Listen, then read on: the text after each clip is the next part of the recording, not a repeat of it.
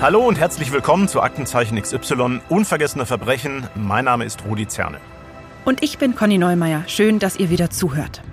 Das Verbrechen, über das wir heute sprechen, liegt über 20 Jahre zurück. Ja, 20 Jahre, das ist eine echt lange Zeit.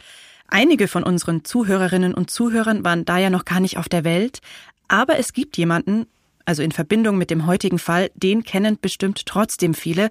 Heute ist er nämlich ein berühmter Schauspieler. Damals war er noch nicht so bekannt, da hat er in dem Film zum heutigen Fall mitgespielt. Rudi, weißt du vielleicht, wen ich meine? Da erwischte mich jetzt wirklich auf dem falschen Fuß. Also wir hatten ja schon einige heute bekannte Schauspieler, die bei uns ihre ersten Erfahrungen gemacht haben, aber wen du jetzt meinst, weiß ich wirklich nicht. Kein Problem. In diesem Fall war das Elias Mbarek. Damals war er natürlich noch sehr jung. Ja, klasse.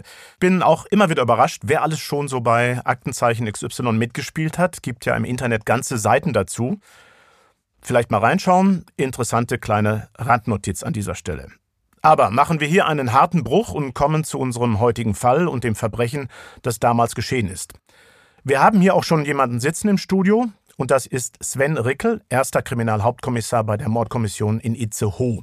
Willkommen, Herr Rickel. Ja, schönen guten Tag. Vielen Dank für die Einladung. Hallo, Herr Rickel. Herr Rickel, so viel schon gleich vorweg. Es geht um einen Mord an einem noch jungen Mann und die Brutalität dieses Falls ist auch für Sie außergewöhnlich gewesen, oder? Ja, das stimmt. Ich habe in meiner beruflichen Tätigkeit schon viele auch grausame Tatorte gesehen, aber dieser Fall war durch seine besondere Brutalität schon außergewöhnlich. Mhm. Soweit ich weiß, war er damals europaweit auch einmalig. Mhm. In der Akte zu diesem Fall, so viel können wir an dieser Stelle schon einmal verraten, sind mehr als 200 Spuren gelistet, denen Sie und Ihre Kolleginnen und Kollegen im Laufe der Zeit nachgegangen sind. Wie muss man sich jetzt generell diese Arbeit vorstellen? Gerade am Anfang eines solchen Falls, ja, wenn noch alles offen ist. Ja, das stimmt. Das ist eine echte Sisyphus-Arbeit. Man arbeitet oft Wochen oder sogar Monate lang an einer Spur und die verläuft dann im schlechtesten Fall tatsächlich im Sande. Am Ende des Tages wird man dadurch motiviert, dass man den Angehörigen und Hinterbliebenen dann gerne das Tatgeschehen, den Tatablauf und im besten Fall auch einen Täter präsentieren möchte. Hm. Ja, zu den Einzelheiten der Tat und der Ermittlungsarbeit werden wir gleich noch mehr von Ihnen hören. Wir haben für diese Folge außerdem im Vorfeld mit Staatsanwalt Jan-Hendrik Schwitters von der damals zuständigen Staatsanwaltschaft in Itzehoe gesprochen. Und er wird uns mehr darüber erzählen können, warum sich der mutmaßliche Täter den deutschen Behörden entziehen konnte. Jetzt schauen wir uns aber erst einmal an, was damals, vor mehr als 20 Jahren überhaupt passiert ist. Diese Geschichte beginnt im August 2002. Ioannis Papasolgu hat in diesem Sommer viel gearbeitet. Seinen Namen haben wir für diesen Podcast übrigens geändert.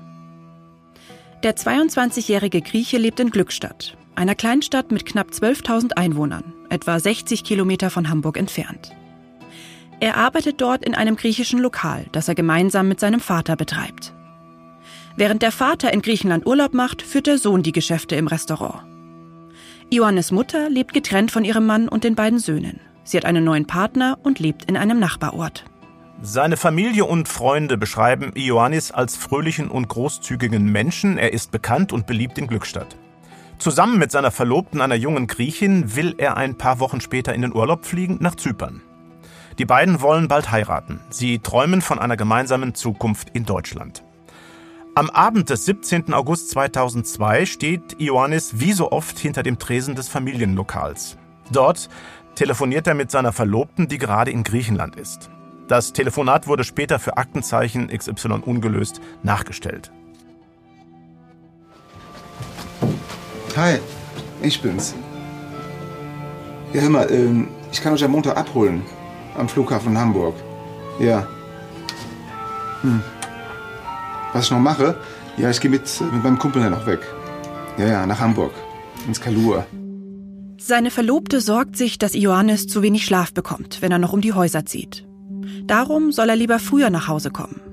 Er antwortet ihr, sie brauche sich keine Gedanken zu machen. Er passe schon auf, dass es nicht zu spät würde. Den Kumpel, mit dem Ioannis an diesem Abend noch weggehen will, nennen wir für diese Folge Ersin. Eigentlich heißt er anders. Die beiden kennen sich seit zwei Jahren, seit Ersin angefangen hat, in der Gastwirtschaft der Familie zu arbeiten. Dort sehen sich die beiden fast jeden Tag und verbringen viel Zeit miteinander. An diesem Abend schließen sie kurz nach 22 Uhr das Lokal und fahren in Ioannis Auto zusammen nach Hamburg, um dort feiern zu gehen. Im Kalua, einem griechischen Club, treffen Ioannis und Ersin eine Freundin von Ioannis Verlobter. Sie wird noch eine wichtige Zeugin in diesem Fall werden, weil sie etwas Verdächtiges in dem Club beobachtet. Aber dazu später mehr. Ioannis und Ersin verbringen ein paar Stunden in dem Club, tanzen, trinken, sie unterhalten sich und haben eine gute Zeit. Gegen 4.20 Uhr machen sich die beiden wieder auf den Weg nach Glückstadt, so erzählt es Ersin später. Als sie gegen 5.10 Uhr dort ankommen, ist es draußen schon hell. Ioannis lässt seinen Freund an einer Bushaltestelle in der Nähe des Marktplatzes raus und verabschiedet sich. Dann fährt er weiter nach Hause. Vor seinem Haus steigt er aus dem Auto.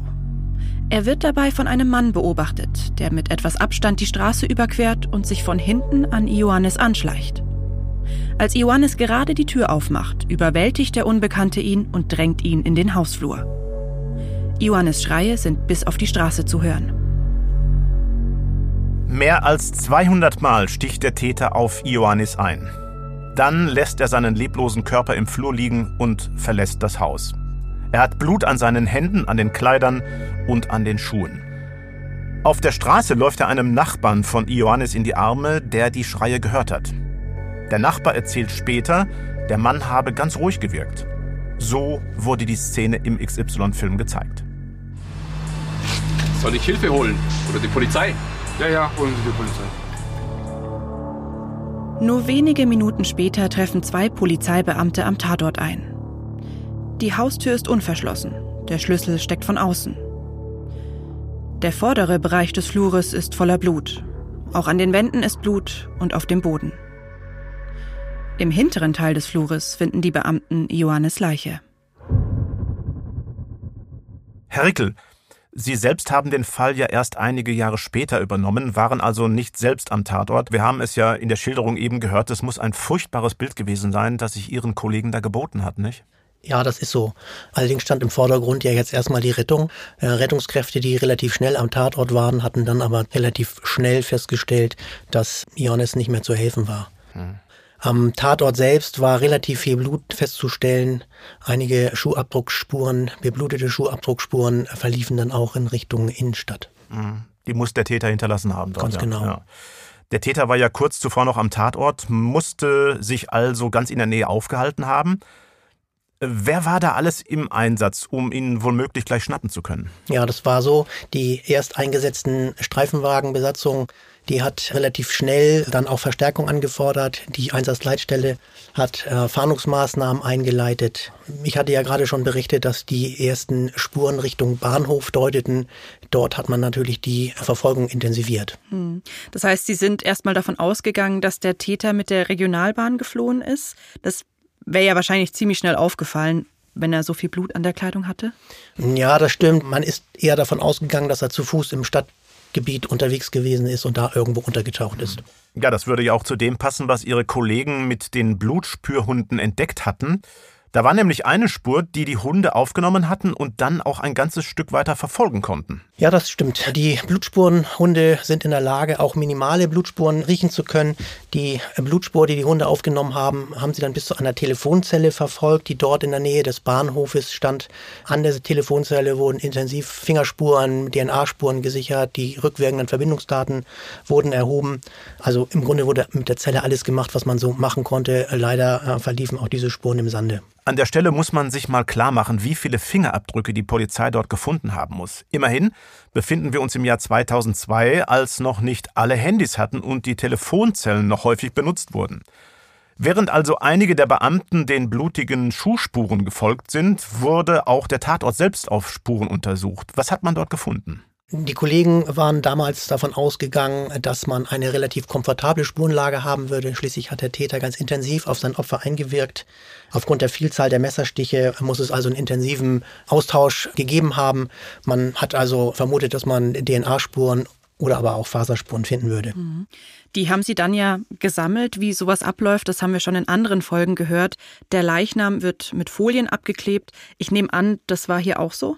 Ja, ganz genau, so war es auch. Mit äh, sogenannter Spurensicherungsfolie wurde die Oberbekleidung des Opfers abgeklebt, um sie dann anschließend mit äh, Fasern einer möglichen Täterbekleidung abgleichen zu können, die bei diesem Kontakt übertragen worden sein könnten.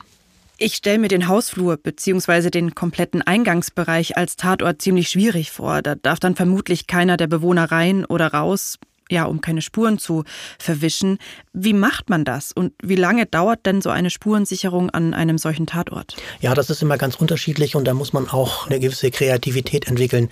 Die Spurensicherung am Tatort, die kann schon mehrere Stunden dauern und wenn es denn notwendig wird, dass dort weitere Bewohner aus ihren Wohnungen müssen, aber nicht durch den Hausflur vor die Tür gelangen können, dann muss man auch mal die Feuerwehr bemühen und eine Drehleiter anstellen oder mhm. ähnliches. Also ein ziemlich großer Aufwand, ja. Johannes Leichnam wurde noch am selben Tag in der Rechtsmedizin in Hamburg obduziert. Was ist dabei rausgekommen? Wie ist der Mann gestorben? Ja, bei der Rechtsmedizin in Hamburg wurde festgestellt, dass Johannes äh, verblutet ist. Der Täter hat zunächst mehrfach auf den Kopf und auf den Rückenbereich eingewirkt. Später dann, als äh, Ioannis gelegen hat, dann auch auf den Rumpf und auf die Beine und auf die Arme. Mhm. Ja, es waren insgesamt über 200 Stiche, das haben wir ja schon gehört. Ja, ganz grausam. Welche Hinweise gab es denn auf die Tatwaffe? Ja, die Kollegen waren davon ausgegangen, und das hat auch die rechtsmedizinische Untersuchung so ergeben, dass äh, wir von einem Messer ausgehen mussten mit einer Klingenbreite von etwa zwei Zentimeter und einer Klingenlänge von etwa zehn Zentimetern. Von was für eine Art von Messer sind Sie ausgegangen? Küchenmesser, Jagdmesser? Ja, das äh, war zunächst tatsächlich unklar.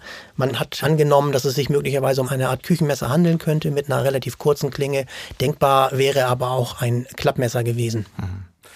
Gehen wir jetzt nochmal zurück an den Tatort. Was für Spuren hatten Ihre Kolleginnen und Kollegen da noch gesammelt? Die Tat hatte sich ja im Eingangsbereich des Mehrfamilienhauses abgespielt, in dem Johannes lebte. Da gehen ständig viele verschiedene Menschen ein und aus. Es mussten also wahnsinnig viele Spuren vor Ort gewesen sein, oder? Ja, das stimmt. Es wurden tatsächlich recht viele Spuren gefunden. Es wurden Fingerspuren, Schuhspuren, Faserspuren gesichert. Mit Watteabrieben wurden auch vermutliche DNA-Spuren gesichert. Tatsächlich konnten dann ja auch aus den Vielzahl der Spuren äh, sechs äh, DNA-Spuren extrahiert werden.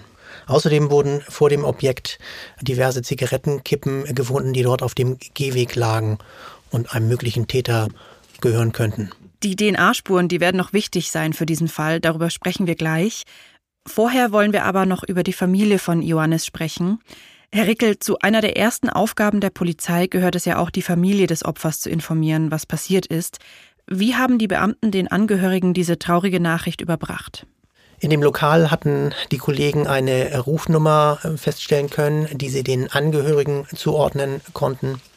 Über diese Angehörigen wurde dann in Erfahrung gebracht, dass der Vater sich zur eigentlichen Tatzeit in Griechenland aufgehalten hatte und aber bereits auf dem Rückweg nach Hamburg war. Als er dann in Glückstadt angekommen war, sind Kollegen zu ihm gefahren und haben ihm die schreckliche Nachricht überbracht. Ja, der Bruder des Opfers hatte sich ja auch in Griechenland aufgehalten und die Mutter, die in der Nähe des Wohnortes unseres Opfers wohnte, wurde ebenfalls informiert. Alle waren natürlich fürchterlich betroffen.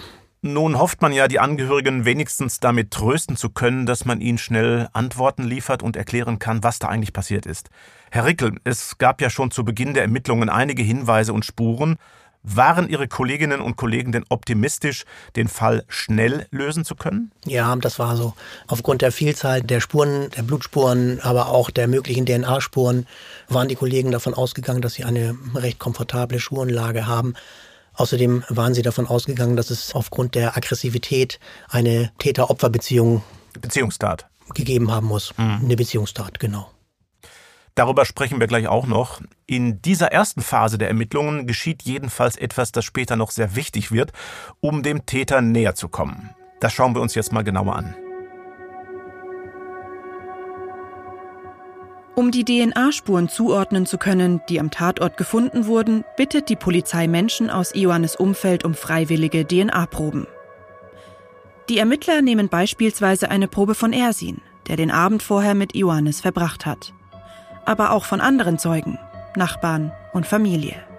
Im Grunde jedem, der mit Ioannis in Kontakt stand. 176 DNA-Profile werden gesichert und mit den Spuren vom Tatort verglichen. Doch für die DNA-Profile am Leichnam selbst ergibt sich kein übereinstimmender Treffer, denn die Ermittler stellen schnell fest, dass diese sechs Spuren alle identisch sind und von Ioannis selbst stammen. Die anderen DNA-Spuren am Tatort und auch an den Zigarettenstummeln auf der Straße vor dem Haus können niemandem aus dem Umfeld zugeordnet werden. Zunächst führt die Auswertung der DNA-Spuren am Tatort also nicht weiter. Ein Tatverdächtiger lässt sich hieraus jedenfalls erstmal nicht ermitteln. Andere Personen aus Ioannis Umfeld können aus anderen Gründen als Tatverdächtige ausgeschlossen werden. Ersin beispielsweise hat ein Alibi. Seine Familie bestätigt, dass er, nachdem Ioannis ihn am Marktplatz abgesetzt hatte, direkt nach Hause gekommen ist. Aber was die Ermittler damals noch nicht wissen, unter den 176 DNA-Profilen, die sie damals eingesammelt haben, befindet sich auch die DNA des Mannes, der später als dringend tatverdächtig gesucht wird. Dazu später mehr. Sprechen wir jetzt über den Täter, Herr Rickel. Wer für Ioannis Tod verantwortlich ist, war zu diesem Zeitpunkt der Ermittlungen ja noch völlig unklar. Trotzdem konnten sich ihre Kolleginnen und Kollegen durch die Tat selbst ein Bild von ihm machen. Also, er beging einen Mord in den frühen Morgenstunden, es war schon hell draußen. Beim Verlassen des Tatorts begegnete er einem Zeugen und wies den Ermittlern mit blutigen Spuren seiner Schuhe den Weg in die Richtung, in die er geflohen war. Das ist schon außergewöhnlich, also auch riskant aus Sicht des Täters, nicht? Ja, das stimmt. Wir glauben allerdings, dass es dem Täter erstmal völlig egal war bei der Tatbegehung und dass er sich über diese Dinge gar keine Gedanken gemacht hat. Wenn man jetzt allerdings von einer Affekttat ausgehen würde, dann wäre so eine Verfahrensweise, so eine Situation erstmal nicht ungewöhnlich. Bei solchen Verbrechen sind die Täter erstmal ganz bei sich, bei ihrer Aggressivität und machen sich erst hinterher Gedanken darüber, ob und wie man Spuren möglicherweise vernichten bzw. beseitigen könnte. Kann man in diesem Fall denn von einer Affekttat sprechen? Eher nein. Der Täter hat offensichtlich auf das Opfer gewartet. Nachbarn hatten geschildert, dass sie kurz vor der Tat über einen längeren Zeitraum Schuhklackern auf dem Gehweg gehört haben, sodass die Kollegen seinerzeit davon ausgegangen waren, dass der Täter auf unser Opfer gewartet hat und dort auf der Straße möglicherweise herumgelungert hat. Außerdem hat er ja offensichtlich ein Messer dabei gehabt. Das spricht alles gegen eine Affekttat. Insgesamt haben wir ja schon berichtet über 200 Messerstiche. Die Kollegen haben seinerzeit äh, versucht, diese Tat zu rekonstruieren und haben über fünf Minuten gebraucht, um diese Stiche zu setzen. Das war, soweit ich informiert bin, seinerzeit europaweit einmalig. Mhm. So eine Tat hat es bis dato nicht gegeben. Aber auf der anderen Seite muss man sagen, wir haben eine ganz hohe Aggressivität beim Täter feststellen können, wenn wir eben an die Vielzahl der Stiche denken. Es hätte ein Bruchteil der Stiche ausgereicht, um Ionis zu töten. Wir sprechen in so einem Fall dann von einer Übertötung. Können Sie diesen Begriff oder das Phänomen der Übertötung einmal näher beschreiben? Mhm, das kann ich. Wir gehen immer dann von einer Übertötung aus, wenn der Täter deutlich mehr Gewalt anwendet, als es für die eigentliche Tötung des Opfers notwendig wäre, wie jetzt hier in diesem Fall. Was sagt so ein brutales Vorgehen über den Täter in diesem Fall aus? Es war ja extrem aggressiv. Wir vermuten, dass der Täter sich seinerzeit in einer absoluten Ausnahmesituation befunden haben muss. Mhm.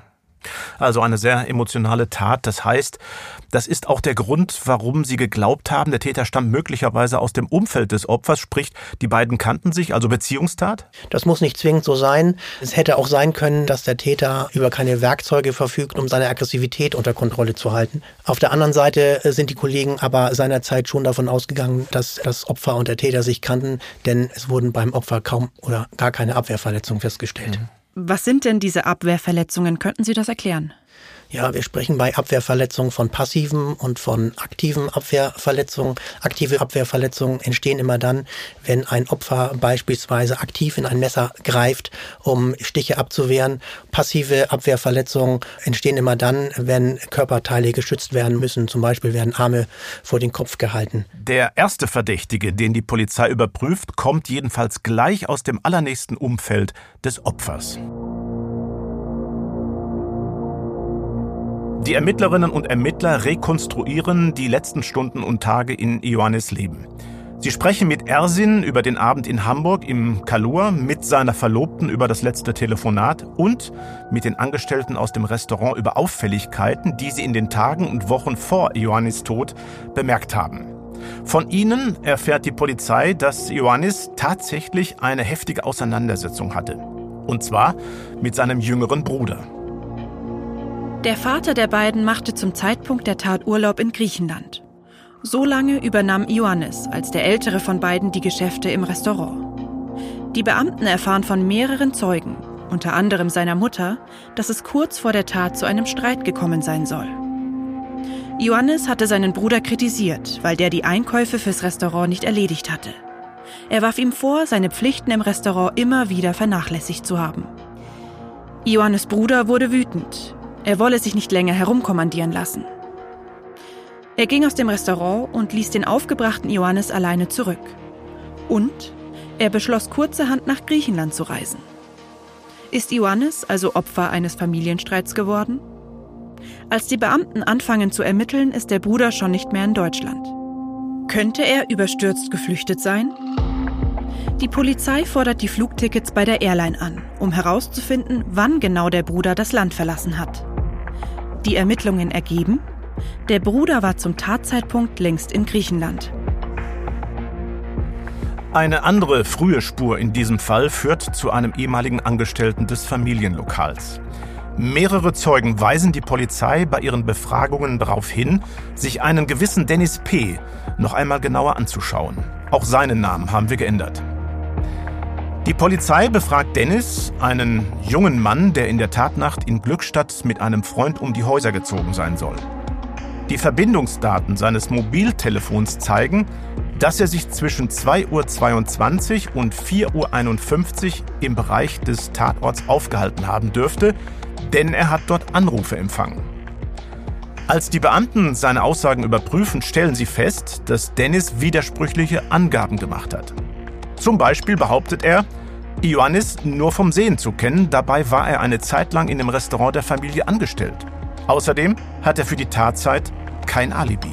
Was aber noch viel brisanter ist, wenige Monate nach der Tat, im Dezember 2002, zeigen die Beamten dem Nachbarn, der den Täter als einziger gesehen hat, bei einer Lichtbildvorlage ein Bild von Dennis P. Er glaubt, eine Ähnlichkeit zwischen Dennis und dem Täter erkennen zu können. Doch letztlich kann er ihn nicht eindeutig identifizieren. Die Hinweise gegen Dennis erhärten sich nicht und die Spur verläuft sich. Aus einem Gespräch mit der Verlobten von Ioannis ergibt sich gleichzeitig eine andere Spur, die vielversprechend scheint. In ihrer letzten Unterhaltung hatte Ioannis ihr erzählt, dass er Probleme mit einem der Köche des Lokals hatte, den wir hier Leon G. nennen.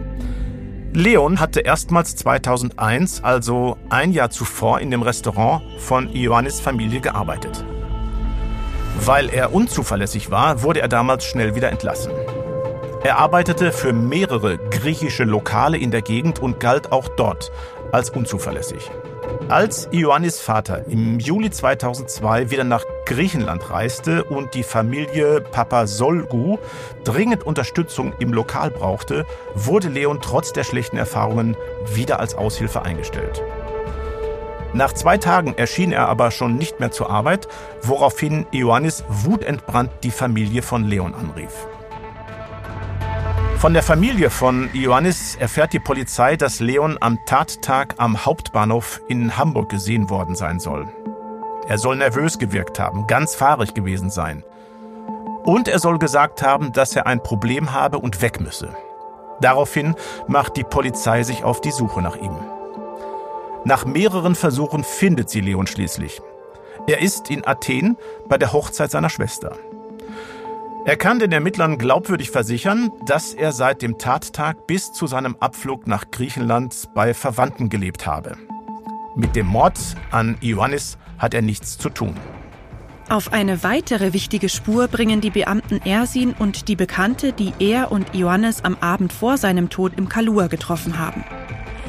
Beide berichten, dass an dem Abend ein Mann Ioannis diverse Male böse angeschaut haben soll. Ioannis habe den beiden dann erklärt, dass er mit dem Mann mal eine Auseinandersetzung gehabt hatte. Viel mehr habe er dazu aber nicht gesagt. Die Ermittler lassen anhand der Beschreibungen von Ersin und der Bekannten ein Phantombild anfertigen. Sie legen es Gästen und Mitarbeitern des Kaluas vor und hoffen, den Mann so ausfindig zu machen. Doch niemand erkennt den Mann auf dem Phantombild. Er wird nie gefunden.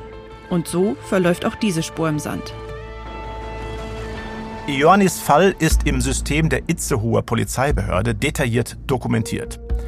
Insgesamt 221 Spuren sind dort aufgelistet, denen die Polizei nachgegangen ist. Die Ermittler bekommen unterschiedlichste Hinweise, so zum Beispiel auf eine Schlägerei. Sie hören auch Gerüchte, wonach Ioannis homosexuell gewesen sein soll. Doch dafür gibt es überhaupt keine Belege. Könnte es sich vielleicht um ein Hassverbrechen gehandelt haben? Manche glauben auch, es könnte eine organisierte Bande für die Tat verantwortlich sein, bei der es um Schutzgelderpressung ging. Ein Nachbar will nämlich einmal gesehen haben, dass Ioannis Vater einem ihm unbekannten Mann eine größere Geldsumme zugesteckt haben soll. Über den Ermittlungen der Polizei schwebt also immer die Frage, was könnte ein Motiv gewesen sein, Ioannis töten zu wollen? Eine mögliche Antwort bekommen sie von Zeugen aus Ioannis Umfeld. Viele sollen gewusst haben, dass er oft die Tageseinnahmen des Lokals beim Ausgehen in der Hosentasche dabei hatte. Könnte es bei diesem Mord um Geld gegangen sein? Die ganze Stadt versucht etwas zur Aufklärung des Falls beizutragen und versorgt die Polizei mit allen möglichen Hinweisen. Doch keiner dieser Hinweise erhärtet sich. Herr Rickel, in diesem Fall wurde unglaublich vielen Spuren nachgegangen. Keine davon ließ sich konkretisieren. Dabei hat sogar die ganze Stadt versucht mitzuhelfen. Glückstadt ist mit seinen knapp 12.000 Einwohnerinnen und Einwohnern auch recht überschaubar. Wie war die Stimmung damals? Das stimmt. Glückstadt ist eine Kleinstadt. Der Mord war natürlich Gesprächsthema Nummer eins. Dazu kommt noch, dass die Familie des Opfers ein griechisches Restaurant betrieben hat. Dadurch waren sie natürlich sehr bekannt im Ort. Die Verunsicherung war sehr groß. Ja, und nach der Obduktion wurde Ioannis einige Tage später beigesetzt. Die Angehörigen hatten damals große Angst, es können noch weitere Familienmitglieder treffen, weil man sich die Wut, die der Täter auf Ioannis gehabt haben muss, so gar nicht erklären konnte. Zu dem Zeitpunkt waren also noch viele Fragen offen, es gab noch keine entscheidende Spur. Was hat die Polizei noch versucht? Ja, ein Nachbar hatte ja den Täter beobachten können, wie er vom Tatort wegging. Aufgrund seiner Beschreibung wurde dann ein Phantombild gefertigt und dann auch veröffentlicht. Mit diesem Phantombild wurde in mehreren Sprachen gefahndet. Gab es denn Ähnlichkeiten zwischen dem Phantombild des Täters und dem Phantombild, das man von dem Mann im Kalur gemacht hat, also der Johannes böse angeschaut hat? Mhm. Beide Männer waren etwa gleich groß, circa 1,70 bis 1,75. Allerdings soll der Täter um einige Jahre älter gewesen sein als der Mann, den man im Kalur beobachtet hatte. Der Täter soll etwa 30 gewesen sein. Der Mann im Kalur wird etwa auf 20 Jahre geschätzt. Deswegen ging man davon aus, dass der Mann im Kalur dann wohl doch nicht der Täter sein könnte. Aber möglicherweise ja ein wichtiger Zeuge, den man auf jeden Fall befragen wollte. Mhm. Die Kollegen haben damals wirklich alles versucht. Sie haben wirklich sehr gründlich gearbeitet und als die Akte dann am Ende des Tages bei mir war, ist sie schon sehr umfangreich gewesen. Mhm. Wahnsinnig viele Spuren also, aber keine davon führte zum Tatverdächtigen. Mit der Hoffnung, doch noch einen entscheidenden Hinweis zu bekommen, haben sich ihre Kollegen dann schließlich an die Redaktion von Aktenzeichen XY gewandt. Am 17. Januar 2003, also fast auf den Tag genau fünf Monate nach der Tat, läuft der Fall dann bei Aktenzeichen XY. Rudi, du hattest damals den ermittelnden Kommissar Siegfried Lindhorst von der Kripo Itzehoe im Studio, der auf Hinweise aus der Bevölkerung gehofft hatte. Und auch du hattest dich nochmal eindrücklich an die Zuschauerinnen und Zuschauer gewandt. Ja, dann bleibt uns jetzt nur noch die Bitte, Ihre Bitte, meine Bitte, liebe Zuschauer, rufen Sie an, wenn Sie etwas wissen, helfen Sie der Polizei und den Angehörigen den Eltern der Verlobten, die, das können Sie sich vorstellen, keine ruhige Minute haben, solange der Mörder noch weiter frei herumläuft. Es gehen einige Anrufe ein. Doch leider bringt keiner die ermittelnden Behörden weiter. Erst am 6. Januar 2004, fast ein Jahr nach der Ausstrahlung, bekommen die Ermittler einen neuen Hinweis. Ioannes Familie findet im Briefkasten ein Schwarz-Weiß-Foto. Darauf sind vier Männer zu sehen, die um einen Tisch sitzen. Sie alle schauen in die obere rechte Ecke des Bildes, als stünde dort neben der Kamera jemand, der mit ihnen spricht. Einer der Männer lacht, ein anderer grinst unter seiner Schildmütze. Auf dem Tisch stehen ein paar Flaschen, Bier und Softdrinks. Es wirkt wie eine gesellige Runde. Doch einer der Männer wurde auf dem Bild markiert.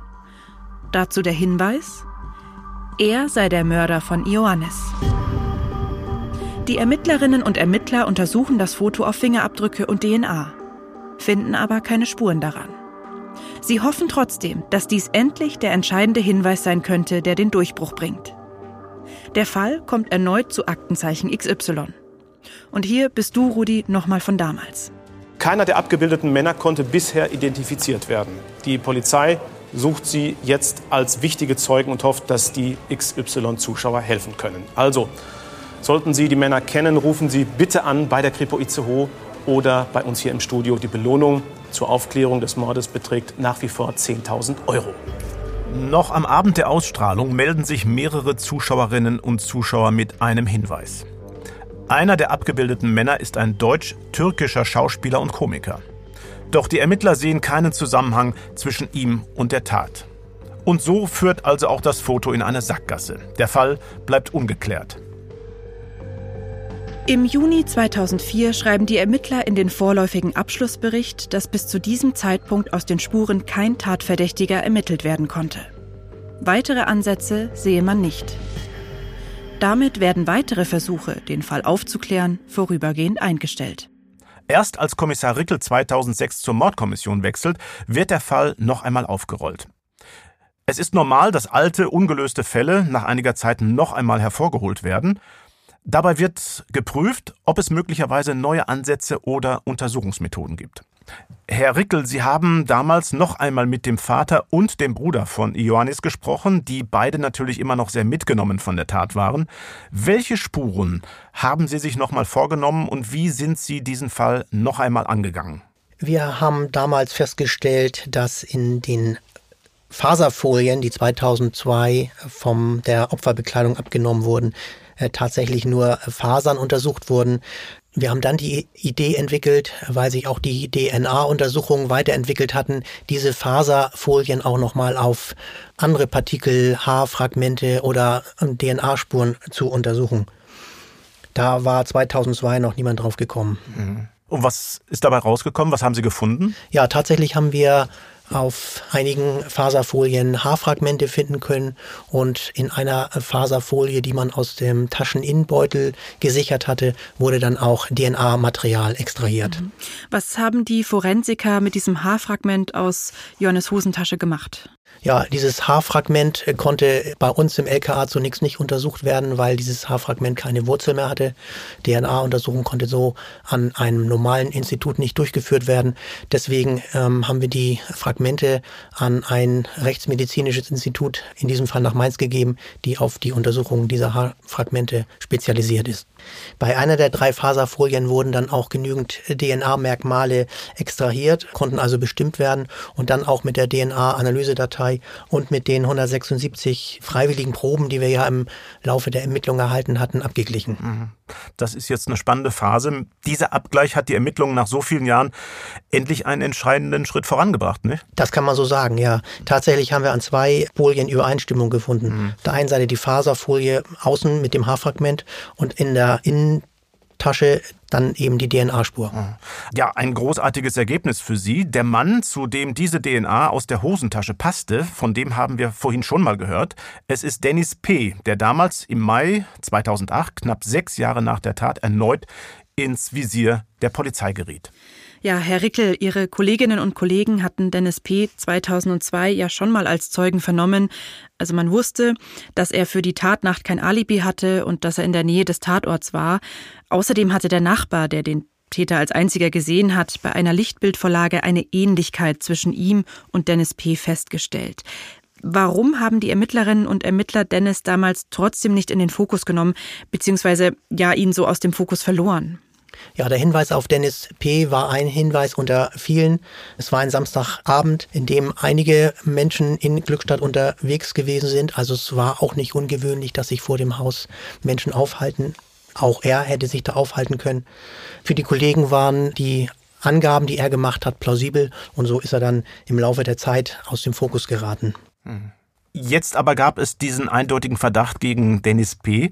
Wie sind Sie mit dieser neuen Spur dann weiter vorangegangen? Wir haben alle Zeugen nochmal gezielt nach Dennis P. befragt. Mhm. Und was konnten die Ihnen über ihn sagen? Wer war Dennis P.? Ja, es stellte sich heraus, dass er im Club 77, der sich direkt neben dem Kalua befand, als Türsteher gearbeitet hat. Zur eigentlichen Tatzeit war er allerdings schon arbeitslos. Und was wir herausgefunden hatten, war, dass er Schulden hatte. Und hätten diese Schulden ein Motiv sein können? Ja, Geld ist ja fast immer ein Motiv, muss man sagen. Mhm. Was wir tatsächlich sicher wissen, ist, dass Dennis P. Geld gebraucht hat. Er hat sich offensichtlich vor der Tat an eine Prostituierte aus dem Club 77 verliebt, die damals eben dort auch gearbeitet hat. Deswegen gab es eine Auseinandersetzung zwischen ihm und den albanischen Zuhältern. Sie haben ihm dann ein Hausverbot erteilt für den Club 77 und tatsächlich auch ein Stadtverbot für die gesamte Stadt Hamburg. Wir glauben, dass Dennis P. die Prostituierte von den albanischen Zuhältern freikaufen wollte. Hm. Was heißt, er wollte sie freikaufen? Wie funktioniert das? Ja, das ist nicht ungewöhnlich im Rotlichtmilieu. Man konnte Prostituierte von ihren Zuhältern für etwa 5.000 bis 20.000 Euro freikaufen. Ja, und was hatte Johannes dann damit zu tun? Also wir glauben, dass Tennis P. aus seiner Zeit als Türsteher in dem Club 77 wusste, dass im Club Geld deponiert war. Wo genau und von wem, wissen wir nicht. So haben es uns jedenfalls die Zeugen berichtet. Es sollen insgesamt 10.000 Euro gewesen sein. Und da er selber ja Hausverbot hatte, weil er sich mit den Zuhältern überworfen hatte im äh, Vorfeld, konnte er selbst ja nun schlecht in den Club 77 gehen. So hat er äh, mehrere Personen aus seinem Umfeld gebeten, das Geld aus dem Club zu holen. Wir glauben, dass Johannes darunter war. Welchen Grund hätte Dennis P. dann aber gehabt, Johannes zu töten? Also wir glauben, dass Johannes Dennis nicht helfen wollte oder ihm nicht helfen konnte. Und dass Dennis dann so verzweifelt war, weil er seine Freundin nicht freikaufen konnte und sich so die Emotionalität der Tat dann auch erklärt. Haben Sie mit der Frau sprechen können, die Dennis P. freikaufen wollte? Ja, mit ihr selber nicht. Wir haben aber mit einer Freundin sprechen können, die ebenfalls als Prostituierte gearbeitet hat und von der Liebesgeschichte Kenntnis hatte. Sie hielt sich zum Zeitpunkt der damaligen Ermittlungen in Riga auf. Mhm. Es wurden dann Anfragen an die lettischen Behörden gestellt und zwei Ermittler sind rübergefahren und haben die Dame vernehmen können. Von ihr haben wir dann auch erfahren, dass Dennis sich im Club 77 in diese Prostituierte verliebt hat und es eben Probleme mit den Zuhältern gab. Und deswegen hat er dann auch seinen Job verloren. Die Frau, in die Dennis sich verliebt hatte, lebte zwischenzeitlich auf Mallorca. Dort konnten wir sie allerdings nicht ausfindig machen. Versuchen wir mal, den Tatabend zu rekonstruieren. Was ist da passiert? Also Dennis wartete wohl auf Johannes und hoffte, dass er das Geld aus dem Club 77 mitgebracht haben könnte. Verschiedene Szenarien sind jetzt möglich. Entweder Johannes hatte das Geld nicht gefunden oder er konnte es nicht entwenden oder er wollte es nicht. Auf jeden Fall wird es dann anschließend möglicherweise ja Streit gegeben haben. Am wahrscheinlichsten ist, dass Johannes das Geld gar nicht dabei hatte und Dennis dann aus seiner Verzweiflung heraus eben mehr als 200 Mal zu stach. Und wie erklären Sie sich dann die DNA-Spur in Johannes Hosentasche? Wir gehen davon aus, dass Dennis dann in die Hosentasche gegriffen hat, um vielleicht doch noch an das Geld zu kommen. Hm. Gab es denn noch mehr Hinweise darauf, dass Dennis P. der Täter sein könnte? Wir hatten dann ganz gezielt und dann wiederholt auch noch einen Zeugen nochmal vernommen und der berichtete uns dann, dass einige Tage nach der Tat der Dennis ihm ein Messer gezeigt hat, das blutige Antragung hatte. Hm. Wir sind jetzt schon im Jahr 2009. Sie hatten also schon wieder seit einigen Monaten die Ermittlungen aufgenommen. Wussten Sie zu dem Zeitpunkt überhaupt, wo Dennis P. inzwischen war? In Glückstadt ja nicht mehr. Ja, wir hatten versucht äh, herauszufinden, wo er sich jetzt aufhält. Aus Glückstadt war er schon sehr lange verzogen.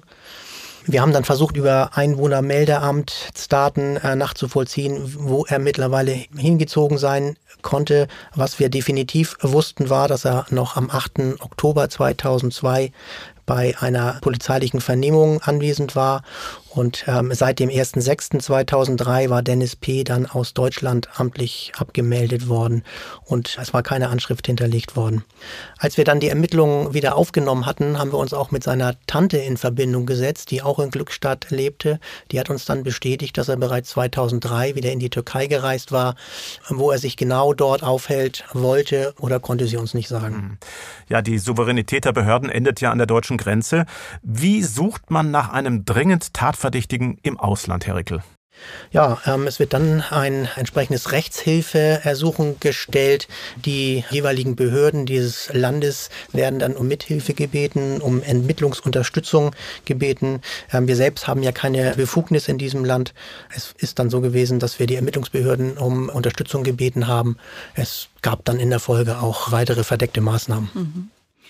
Ja, wie diese Ermittlungen, diese Maßnahmen aussahen, darüber haben wir mit dem zuständigen Staatsanwalt gesprochen. Der Fall konnte im Mai 2009 nämlich endlich doch noch mit einem Tatverdächtigen an die Staatsanwaltschaft übergeben werden und die erließ daraufhin einen internationalen Haftbefehl gegen Dennis P. Jan-Henrik Schwitters ist von der Staatsanwaltschaft Itzehoe, die den Fall damals federführend bearbeitet hat. Den Fall von Ioannis hat er sozusagen geerbt. Er ist erst später zu den Ermittlungen dazugestoßen. Wir haben mit ihm über den Fall gesprochen.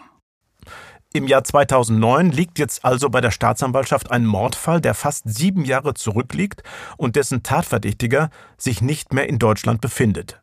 Was tut man also? In diesem Fall hat man nach einiger Zeit eine Telekommunikationsüberwachung angeschoben, weil die Ermittlungen ergeben hatten, dass der Beschuldigte hier noch Freunde und Bekannte hat und Aussicht darauf bestand, dass er sich mit diesen Freunden in Telefonaten darüber unterhält. Deswegen, das ist natürlich nur auf unseren Hoheitsbereich bezogen, man kann ja nicht in der Türkei abhören, wir jedenfalls nicht, hat man dann die eingehenden Anrufe zu einem Freund hier abgehört, um auch Hinweise zu erreichen, zu erlangen über seinen konkreten Aufenthalt und natürlich, ob in diesen Gesprächen über die Tat gesprochen wird. Das war eine verdeckte Maßnahme, die dann gelaufen ist damals, die aber keinen durchschlagenden Erfolg hatte. Die Ermittler hören also das Telefon eines Freundes von Dennis P. ab, für den Fall, dass Dennis P. mit diesem Freund über die Tat von 2002 spricht oder seinen Aufenthaltsort verrät. Doch beides passiert nicht. Mehr bleibt den deutschen Ermittlern nicht, denn sie haben keine rechtsstaatlichen Möglichkeiten, Dennis P. nach Deutschland zurückzuholen. Das gibt es nur bei entsprechenden Auslieferungsabkommen. Mit der Türkei gibt es solche bilateralen Verträge nicht. Also gibt die Staatsanwaltschaft den Fall an die türkischen Behörden ab. Der einzige Weg, Dennis P. vor Gericht zu bringen. Also die Staatsanwaltschaft Itzehoe hat dann im September 2010 ein Ersuchen gestellt auf Übernahme der Strafverfolgung an die türkischen Strafverfolgungsbehörden, weil zu diesem Zeitpunkt wir davon ausgehen, jo, der Beschuldigte, der damalige Beschuldigte befindet sich gesichert in der Türkei. Und wir damals davon ausgehen durften, und das ist auch so, denke ich, dass die Türkei türkische Staatsbürger hierhin nicht ausliefert. Ab jetzt heißt es für die deutschen Ermittler warten. Das dauert immer, leider. Also mit Übersetzungen wird das Ganze an die türkischen Strafverfolgungsbehörden übersandt. Mit Papierakten, die werden übersetzt und dann kriegt man auch eine förmliche Mitteilung darüber, dass das Verfahren übernommen worden ist. So. Und dann dauert es ja nochmal wieder länger, bis dann die türkische Justiz den Prozess angesetzt hat und ein Urteil gesprochen hat. Zunächst müssen die türkischen Behörden sich aber in diesen Fall einarbeiten. Der ist für sie ja völlig neu und sie müssen erst mal ermitteln. Also dort wurden nur die Ermittlungsergebnisse in Papierform als Akte übersandt. Man hat mitbekommen, dass die türkische Justiz darum gebeten hatte, einzelne Zeugen hier in Deutschland zu vernehmen.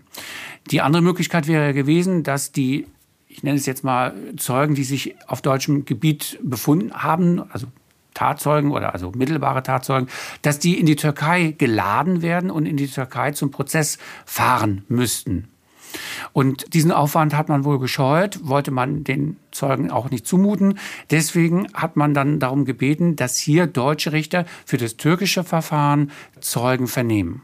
Diese Vernehmungen werden protokolliert, übersetzt und wieder zurück in die Türkei geschickt. Ein wahnsinnig zeitaufwendiger Prozess. Der Prozess läuft in der Türkei, ohne dass wir daran Anteil nehmen. Wir haben keinen Beobachter dort, wir haben keine Möglichkeit der Einwirkung. Das ist aber wechselseitig. Also das würde hier genauso laufen. Das ist jetzt keine Besonderheit mit der Türkei, sondern wenn wir ein Verfahren abgeben zur Übernahme und sagen, für du das Strafverfahren, dann macht das ja auch Sinn, dass wir uns dann auch nicht mehr einmischen. Während des Prozesses äußert sich Dennis P. zum ersten Mal zu den Anschuldigungen gegen ihn. Die Ermittlerinnen und Ermittler in Deutschland hatten ihn ja nur als Zeugen befragt, nicht als Beschuldigten. Vielleicht kann man auch noch mal zur Begründung sagen, dass der Beschuldigte, der damalige Beschuldigte, die Tatbegehung in der Türkei im Verfahren auch bestritten hat. Verwundert vielleicht nicht, wenn man der Täter ist, aber das war ja etwas, was wir hier auch noch nicht hatten. Diese Information. Das Urteil wird am 16. Juli 2014 gefällt. Denis P. wird von den türkischen Behörden freigesprochen. Staatsanwalt Schwitters erzählt, wie die türkische Justiz zu diesem Urteil gekommen ist. Also tragend ist, das wird nicht wundern, für das Gericht gewesen, dass ein Tatnachweis nicht gerichtsfest, nicht sicher geführt werden konnte. Es liegt eben daran, dass man keine direkten Tatzeugen hat, dass es Indizien gewesen sind, die den damaligen Beschuldigten und dann Angeklagten belastet haben. Und das türkische Gericht, die türkische Strafkammer hat gesagt, es reicht eben nicht aus und hat dann auch, das würden wir wahrscheinlich vermutlich bei uns auch so erleben, den Indubio pro reo Grundsatz zitiert und hat gesagt, es verbleiben eben Zweifel. Wir können nicht feststellen, er ist es nicht gewesen. Wir können aber eben auch nicht mit ausreichender Sicherheit sagen, ja, er war der Täter. Ja, das muss man jetzt erstmal so hinnehmen. Fazit ist damit aber auch, bis heute wurde für den Mord an Ioannis niemand verurteilt. Die Tat ist damit nicht aufgeklärt. Herr Rickel, waren Sie enttäuscht, als Sie von diesem Urteil erfahren haben? Naja, wir haben keinen Einblick in das Verfahren. Wir wissen auch nicht, wer als Zeuge gehört wurde. Mir ist nicht bekannt, dass einer von den ermittelnden Beamten dort äh, in der Türkei zur Hauptverhandlung geladen war. Ist tut mir leid für die Angehörigen, dass in dem Fall immer noch kein Täter verurteilt werden konnte. Mhm. Glauben Sie, man wäre in Deutschland zu demselben Urteil gekommen? Das kann ich nicht bewerten. Da mag ich mir gar kein Urteil erlauben. Fakt ist, dass die deutschen Behörden das Urteil letztlich anerkannt haben.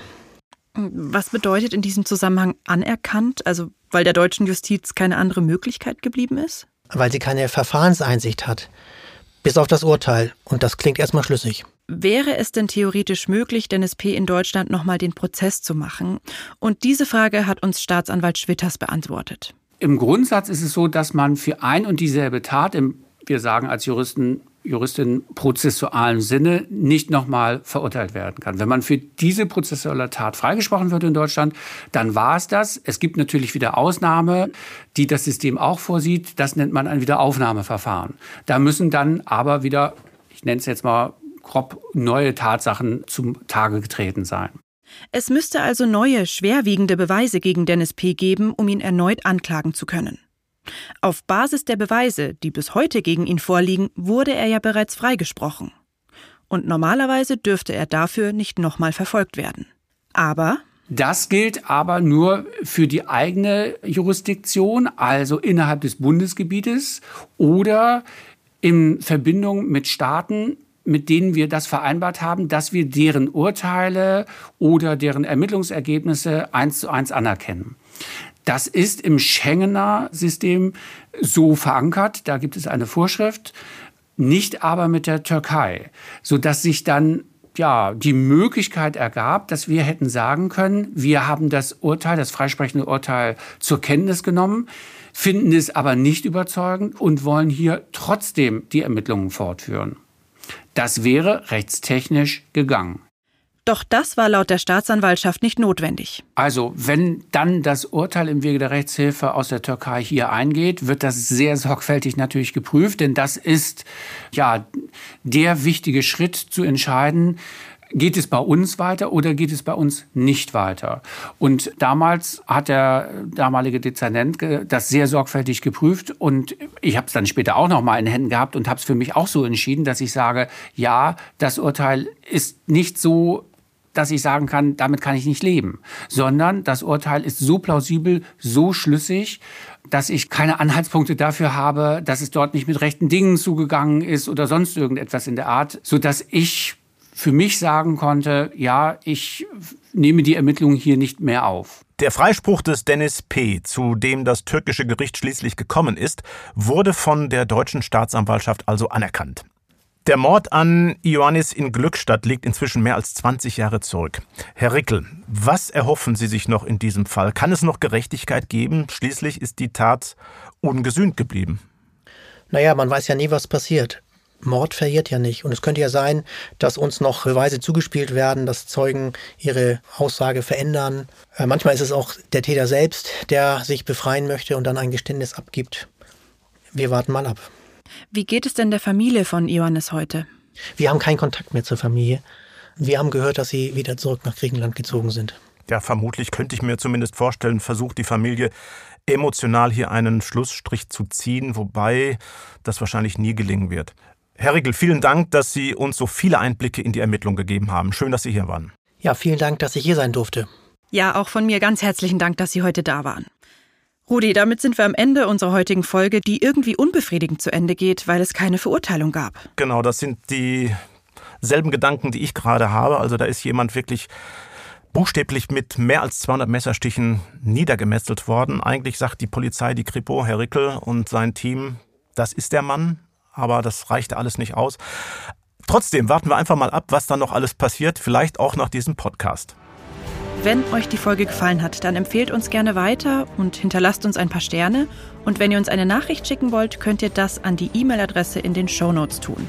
Macht's gut und bis in zwei Wochen. Danke fürs Zuhören und natürlich immer mein Wunsch, bitte bleibt sicher.